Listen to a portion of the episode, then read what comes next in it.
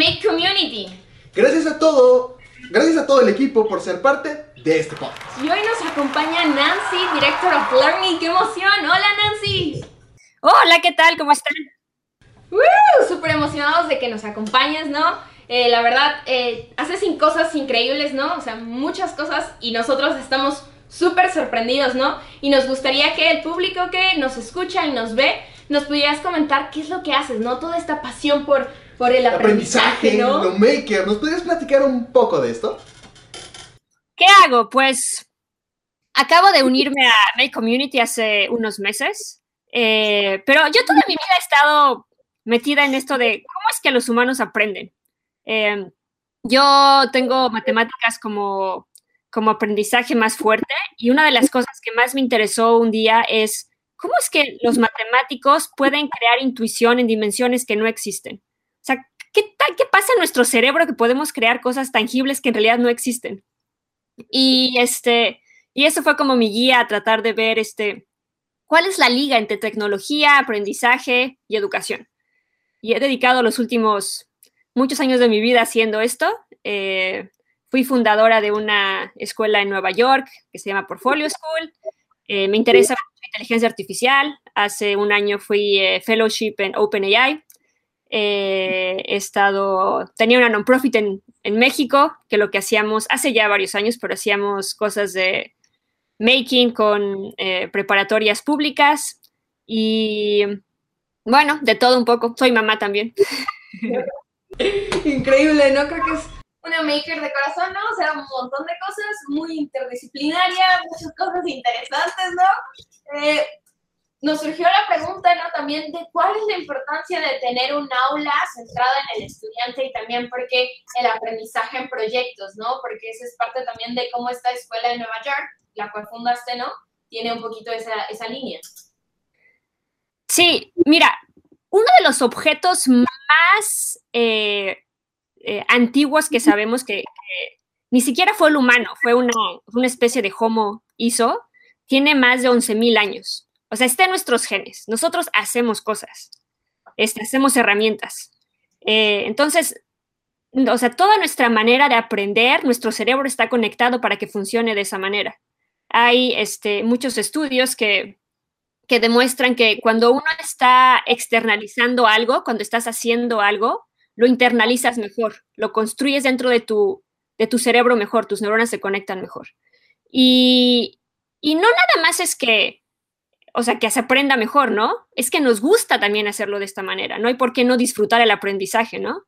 Entonces, eh, o sea, se unen las dos cosas. A los humanos nos gustan hacer cosas y además aprendemos mejor de esta manera, lo internalizamos mejor ¿Y de qué sirve saber algo si no lo puedes ocupar, si no te sirve para algo, ¿no? It's not about what you know, but what can you do with what you know, ¿no? Entonces, no nada más lo vas a aprender mejor, vas a estar más contento haciéndolo, te, te vas a conseguir una mejor chamba en el futuro con esto, ¿no?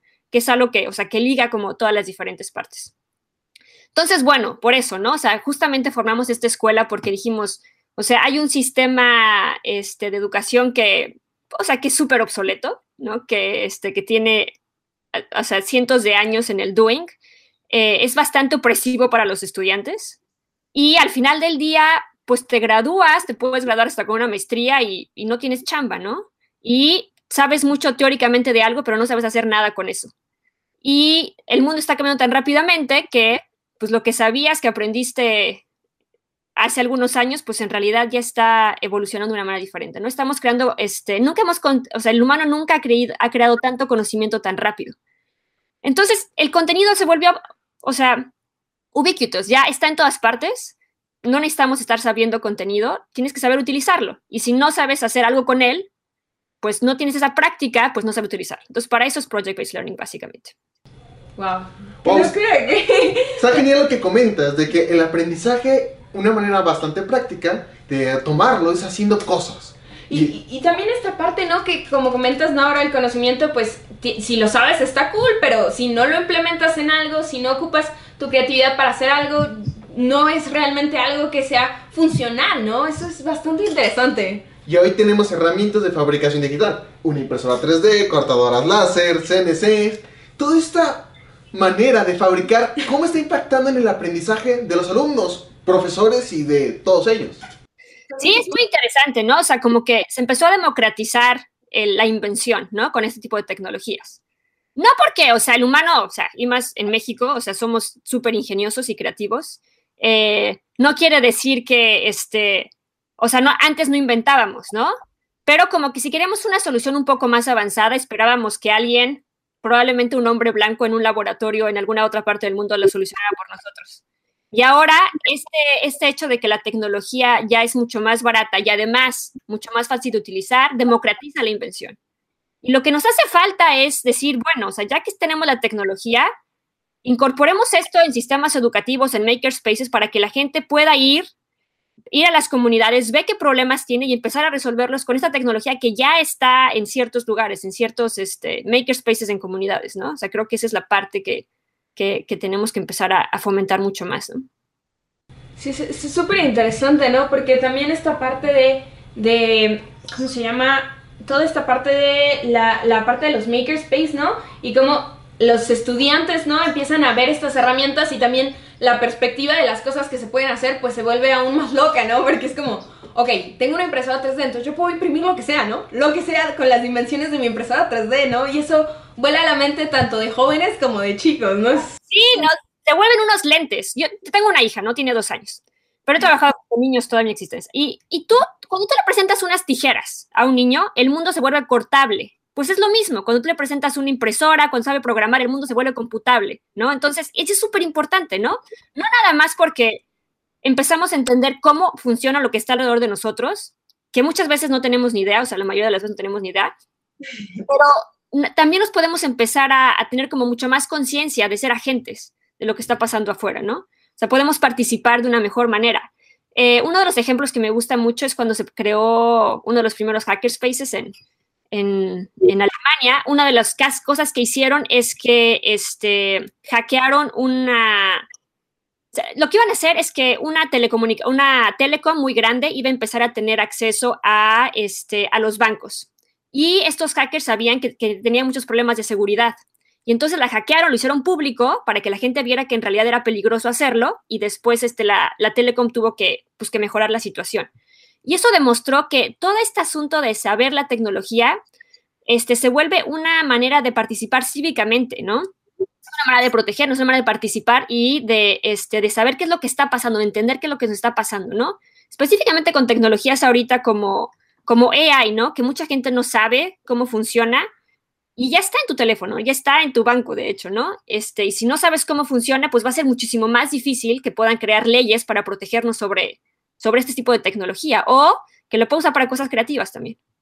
Exactamente, sí, o sea, la tecnología la verdad es que ya es parte de nuestra vida diaria 24/7, ¿no? O sea, y a veces no sabemos ni qué es lo que pasa con ellos o qué tienen dentro, ¿no? O sea, a veces somos un poquito como en esa parte que es parte de nuestra vida cool, ¿no? Pero necesitamos saber más de ellas para poder utilizarlas, ¿no? Y preguntarnos por qué, cómo funciona. Y me encanta el ejemplo que das de que las mismas personas que tienen conocimiento de estos temas deben de ayudar a la sociedad en la que están para que todos estemos mejor.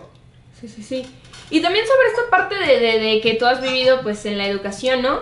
Eh, también me surge la pregunta de cómo ha sido tu experiencia en el aula con Arduino, ¿no? Que esta podría ser una muy buena interacción entre los estudiantes y la tecnología, ¿no? Como el primer paso a esto. Sí, yo la primera vez que me enfrenté con un Arduino fue en cuando estaba haciendo la maestría en Stanford en el Transformative Learning Technology Lab, super lab mágico, mágico. Y claro, estaba cortadoras láser, impresoras 3D y de pronto la plaquita esta, el Arduino llegó y este, y entonces era, era muy impresionante ver cómo podía uno entender cómo funcionan muchísimas cosas a través de este microcontrolador, ¿no? Y cómo con un poco de, este, de esfuerzo, pues uno podía crear cosas y añadirle, pues un cerebro literalmente a, a las partes físicas. Entonces fue, o sea, me encantó mucho el Arduino, pero no fue hasta que empecé a colaborar con el Beam Center, que es una non-profit en, en, Nueva York.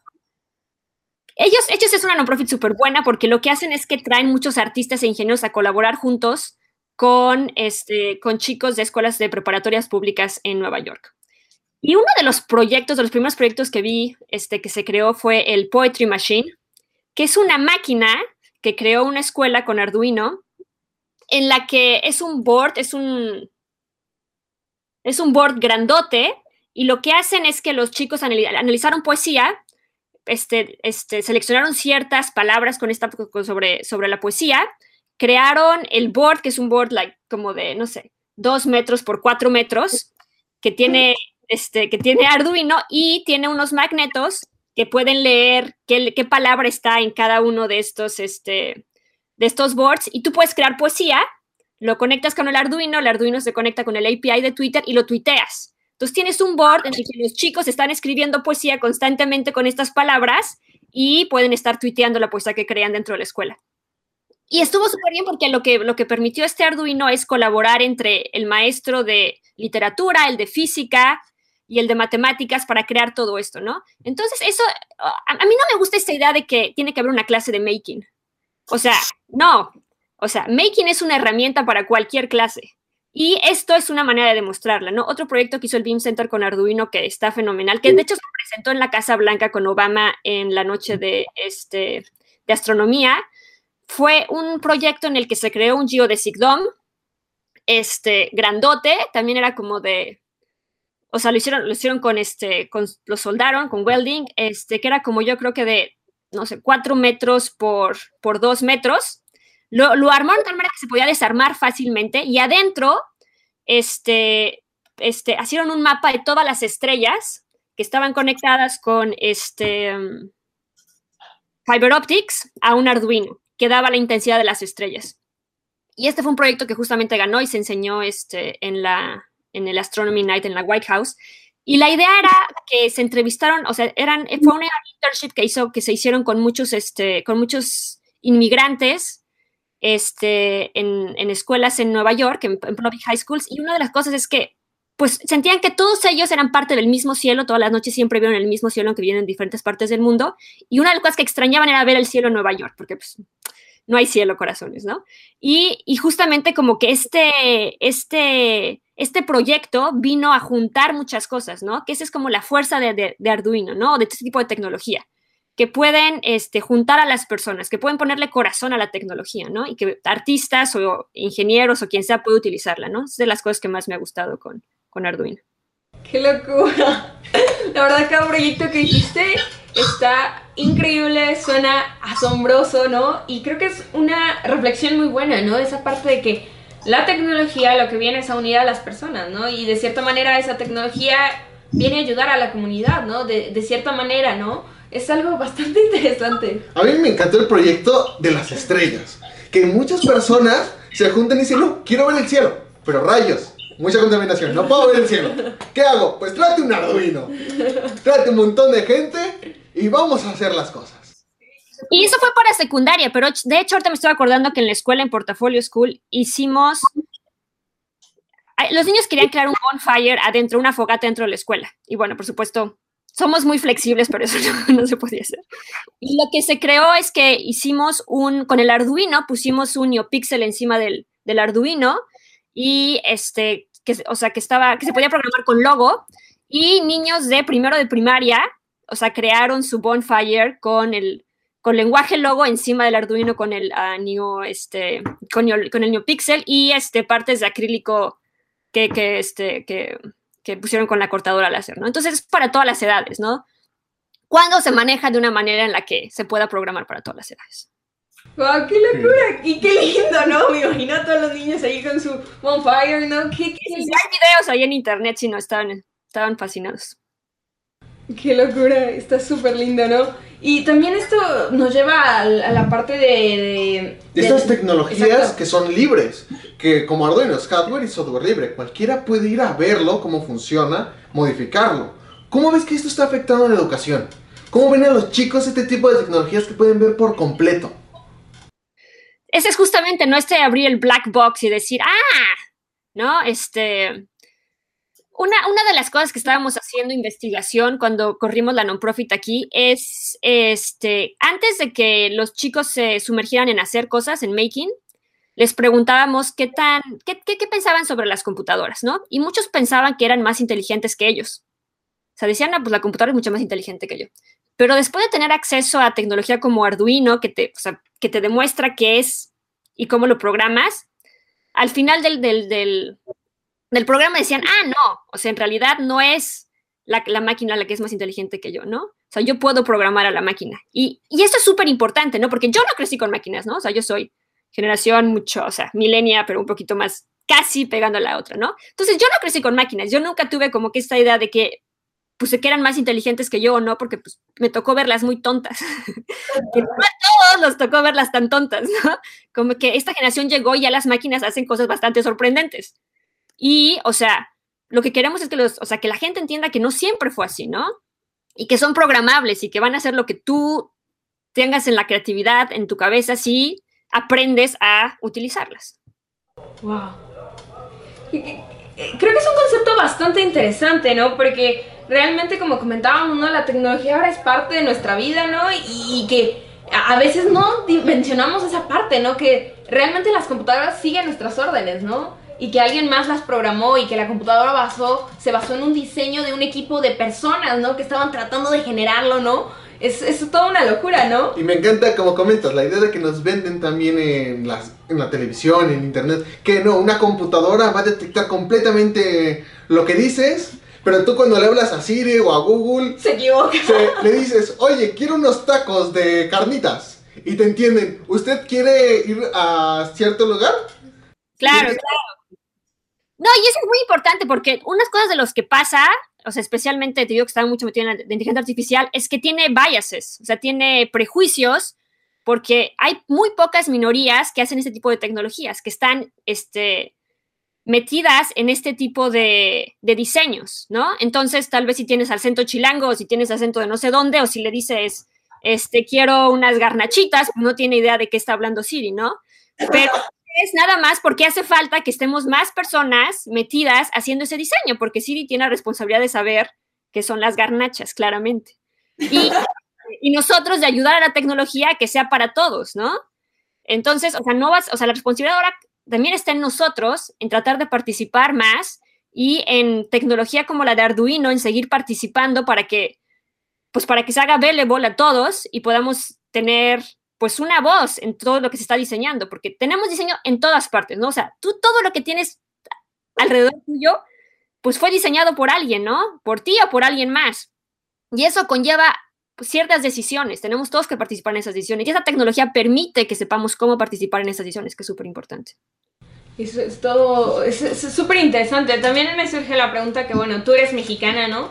Y, y, toda esta experiencia que has hecho, sabemos que ido, has ido a escuelas por todo el mundo, ¿no? Has impartido un montón de cosas y es toda una locura, ¿no? Que, o sea, también, que, ¿cómo fue ese proceso, ¿no? ¿Qué, ¿Qué fue e, e, ese paso, ¿no? Que diste de México, salir de México, ¿no? Y, ir a todo el mundo, ¿no? A impartir toda esta parte. Pues la verdad, mucha suerte. ¿eh? o, sea, eh, siempre como que me ha gustado, como te digo, mucho el aprendizaje, siempre como que me ha interesado mucho, mucho ese tema. Pero yo migré a Estados Unidos como ingeniera en software, en seguridad en redes. Yo hacía cosas de seguridad en redes. Este, y después de un rato de estarle pegando ahí a la programada, ocho años, dije, bueno, a mí siempre me gustó la mente humana. Pero yo odiaba la educación. Yo tuve una súper mala experiencia en escuela de monjas en la Ciudad de México y dije, yo no quiero que tenga nada que ver con educación. Aprendizaje sí, pero educación, qué cosa tan horrible es eso. Y entonces me tardé muchos años en decir, este, bueno, o sea, ¿cómo me gustaría a mí que la educación fuera, no? Y, o sea, empezar a encontrar más personas que querían hacer esto, este fue como algo súper grande. Ese, ese, laboratorio en Stanford de TLT me, me, cambió como la vida, saber de que hay personas que quieren cambiar estas cosas y empezar a, encontrarlas y a unirnos y ver que, pues que en realidad somos pocos, ¿no? Cada vez un poco más, pero no tantos, ¿no? Entonces, pues no importa si eres chilango si eres lo que sea, como que hay que unirnos y hay que empezar a, movilizar esto, ¿no? Y hay muy poca gente que sabe cómo hacerlo, entonces como que me, me, fue bien porque era de las pocas personas que sabía hacerlo, entonces como que este, me tocó dar el rol por el mundo. ¡Wow! Está, está, genial, ¿no? Porque eh, también esa... Eh, pues tenerte aquí, ¿no? Para compartir todo esto al público, ¿no? Para que sepamos cuáles son las maneras, ¿no? Y, y, la verdad está súper enriquecedora esta charla. Sí, ahora estamos viendo lo importante que es aprender la tecnología, pero al mismo tiempo ahora sí como dice eh, Spider-Man, ¿no? O sea, o el tío Ben, creo que se llamaba así. Eh, Eh. un gran poder conlleva una gran respons- responsabilidad. Ahora, la tecnología lleva una gran responsabilidad. Exactamente. Sí, pero, o sea, yo cuando supe de ustedes dije, claro, ¿viste? Porque esto no me tocó hace tantos años, ¿no? Claro. Pero, pero, o sea, ustedes son como una viva prueba de que vamos en la dirección correcta, ¿no? De que es gente que está haciendo las cosas y que quiere compartirlas. Y, o sea, por favor, que su generación es la única que nos puede echar la mano en este mundo. Por favor, todo lo que a apoyar, ¿no? Todo lo que necesitan esta generación, o sea, estamos personas como yo y como los de Arduino, que, o sea, no sabemos tanto qué hacer igual, pero si ustedes nos ayudan, que son los que tienen que más bien empezar a dirigir esto, claramente, este, pues hay mucha, mucha organización que quiere mejorar este planeta, ¿no? Wow. No, muchísimas Gracias. gracias, eh, Nancy. La verdad es súper importante, ¿no? Es wow. Tenemos cosas que hacer. Oye, y también durante estos momentos, ¿no? Que hay que estar en casa, que hay que mantenernos creativos, ¿no? Empezar a crear desde casa, ¿no? Este, ¿Qué estás haciendo y qué nos recomiendas a la comunidad maker que nos está escuchando y viendo para seguir siendo creativos, para seguir aprendiendo? Uy, pues mira, yo qué estoy haciendo ahorita, estoy haciendo, ay, no lo tengo por aquí, no, pero lo que estoy tratando de ver es que, pues estoy generando un chorro de basura, ¿no? Igual que todos. y estoy tratando de ver, pues justamente cómo utilizarla para crear ciertas cosas. Porque ahorita estaba leyendo un artículo que acaba de publicar McKinsey. En Estados Unidos, no sé cuál sea la regla, la- la- el número en México, pero en Estados Unidos se estima que de medio millón a un de cuarto de millón, 250 mil personas, a un millón de estudiantes no van a regresar a la escuela, ¿no? Van a hacer dropout justamente por la pandemia. Es un, es un número gigante. Si estás pensando que por lo menos un cuarto de millón de, de estudiantes ya no van a regresar nunca más a la escuela. Porque pues, va, va a fomentar mucho más el dropout. Y en México la cifra pues es un poquito peor, ¿no? Entonces, o sea, yo lo que invitaría a los makers es a tratar de ver, este, o sea, si tienen esta motivación, pues ver cómo podemos echarnos la mano en este momento, ¿no? Porque esta, esta, esta pandemia va a separar muchísimo más las clases sociales, va a crear un, un- un- gap aún más grande. eh, y aparte, bueno, unas crisis económicas, ¿no? Entonces, estamos en una oportunidad muy grande, ¿no? De utilizar todos nuestros cerebros juntos para pensar cómo podemos tratar de resolver problemas como este, ¿no? Y es, es, o sea, es un problema sin solución todavía, entonces necesitamos mucha gente creativa para tratar de, de pegarle a, este, a esta situación. Pero pues si tienen las ganas, o sea, traten de mentorear a alguien, ¿no? Algún niño que no tenga acceso, a un niño que esté a punto de decir, bueno, o sea, no quiero ya seguir en la escuela porque esto de clases en línea es súper aburrido. Este, no quiero este, estar aprendiendo a, leer a través de la televisión. Busquemos maneras de, de organizar a los makerspaces en México para tratar de ver cómo podemos mentorear o coachar a, las personas que lo van a necesitar más, que los niños se nos salgan de las escuelas, este, que aprendan lo más que se pueda. Si no es a, a leer o las tablas de multiplicación, bueno, que aprendan qué está pasando en el mundo, cómo se pueden volver, cómo pueden tener un poco de agency, ¿no? O sea, cómo pueden saber un poquito, este, todavía puedo yo participar, no es nada más que, pues ya me dijeron lo que va a pasar y ya yo no puedo participar, sino, bueno, todavía yo, allá lo que puedo hacer, qué es lo que puedo hacer, cómo puedo ayudar. Yo creo que eso es muy interesante. Por supuesto que el Internet está lleno de 600 clases en línea que puedes hacer. Sea, eso es padre. Este, pero yo creo que es un momento de conectar, ¿no? O sea, yo creo que, o sea, tenemos mucho chance de, de, ayudarnos entre nosotros y eso nos va a sentir que nos sintamos menos aislados y que pues, este, podamos ayudar eh, a que el mundo salga más rápido, ¿no? De, de esta crisis en la que está entrando un poquito más. Súper interesante esta parte, ¿no? Porque es algo que necesitamos, ¿no? No solo México, sino también, como comentas, Estados Unidos. O sea, globalmente se necesita todo este cambio, ¿no? Y creo que, como dices, los makerspace o estas personas interesadas es- es- están haciendo como un... en- tal vez no sabemos la manera, ¿no? Como comentas, de cómo apoyar, ¿no? Pero Internet nos puede ayudar a colaborar y hasta unirnos, ¿no? Para hacer todo esto. ¡Qué locura! Intentar reducir la brecha tecnológica que ahorita se está abriendo y al mismo tiempo la diferencia entre clases sociales. Creo que es momento de unirnos, como comentas, es un problema nuevo. No sabemos ahorita cómo resolverlo. Pero entre más personas nos juntemos y pensemos soluciones, vamos a llegar más rápido y más eficiente. Exactamente. Sí, así que sí, si tienen alguna, o sea, hay, muchas, hay muchas diferentes cosas. Por ejemplo, aquí le están llamando a Learning Pods, que es una cosa que de hecho Portfolio School también empezó a hacer, que son, este, o sea, se puso un anuncio de gente que quiera empezar a aprender cosas juntos, que sean pocas personas para que no se haya, este, se, se esparza el, COVID, y empezar a ayudar a esas, a esas personas, de seis a nueve personas se están juntando para aprender ciertas cosas. Entonces, esto estaría súper chido que se pudiera organizar en México, ¿no? O sea, que se pudiera decir, bueno, o sea, queremos una plataforma, creamos un Slack channel de cosas que se quieren aprender, nos podemos empezar a juntar, la gente se sienta menos aislada y empezamos a tratar de juntar mentorías o cursos de AI o lo que sea, ¿no? Creo que son momentos como para, para abrir ese espacio un poco más.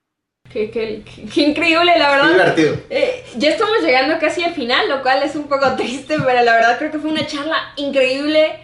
Eh, me encantó tenerte no. hoy, Nancy. Y la verdad espero que pronto te tengamos de nuevo aquí, ¿no? Sabes, este es tu espacio para ya sea charlar o hablarnos de proyectos. La verdad es toda una locura, ¿no? No sé si quieras compartirnos algo más. Algo que Con... se nos haya pasado. Exacto. ¿no? Ah, sí, lo que quería comentar es que justamente, ¿qué es lo que venía a comentar, eh? Bueno, lo que venía a comentar era que justamente Make está haciendo un programa que se llama Make uh, Learning Labs para tratar de, este, como crear una trayectoria de aprendizaje para la gente que quiera como hacer cosas de making muchísimo más eh, pro o empezar. O sea, va a ser muy modular y esto lo que va a hacer es que este, se, va, a focalizar mucho en problem solving. Entonces vas a aprender a hacer desde circuitos, depende, depende de tu laboratorio. Si en tu, si en tu laboratorio tienen circuitos o tienen la cortadora láser o textiles o este, cosas reciclables, a través de eso lo que vas a aprender a hacer es dos cosas. Una, problem solving y project management. Que es algo que nos interesa muchísimo que la gente aprenda, porque si sabes hacer project management, pues puede ser casi cualquier proyecto. Y problem solving te sirve para casi cualquier cosa. Entonces, lo que queremos es un programa de making que se focaliza en esas cosas. Que eso es justamente lo que, o sea, un poco a lo, a lo que tú estabas diciendo de, de los makerspaces, ¿qué pueden hacer ahorita? Pues podemos empezar a crear programas, este, programas como estos. En, en México, 640 mil personas no van a volver a entrar a la, o sea, se van a tomar un gap year. O sea, no van a entrar a la, a la universidad porque no quieren pagar clases en línea. Entonces tienes casi medio, o sea, un poquito más de medio millón de personas que, o sea, de estudiantes de, de carrera que ya estaban con la motivación de meterse a una carrera que no van a estar, van a estar buscando qué hacer. Entonces, una muy buena oportunidad para los makerspaces para decir, ah, bueno, o sea, ven aquí, te enseño problem solving and project management y aprendes aparte, pues, cierta tecnología. Pero muchísimas felicidades por su programa, la verdad, así, de corazón, este, my, my heart was warm cuando los vi, dije, ¡ay! muchísimas felicidades. No, no, muchísimas gracias, ¿no? Y por ser parte de este podcast, ¿no? De este episodio del día de hoy, ¿no? Eh, y la verdad, en cualquier momento, Nancy, eres bienvenida de nuevo. Este es tu espacio para compartir, ¿no? Y este también es un espacio para todos los makers que quieran compartir y mostrar lo que están haciendo. Y bueno, qué emoción de tenerte hoy, Nancy. Muchísimas gracias, ¿eh? ¡Wow! Gracias. Chao, chao.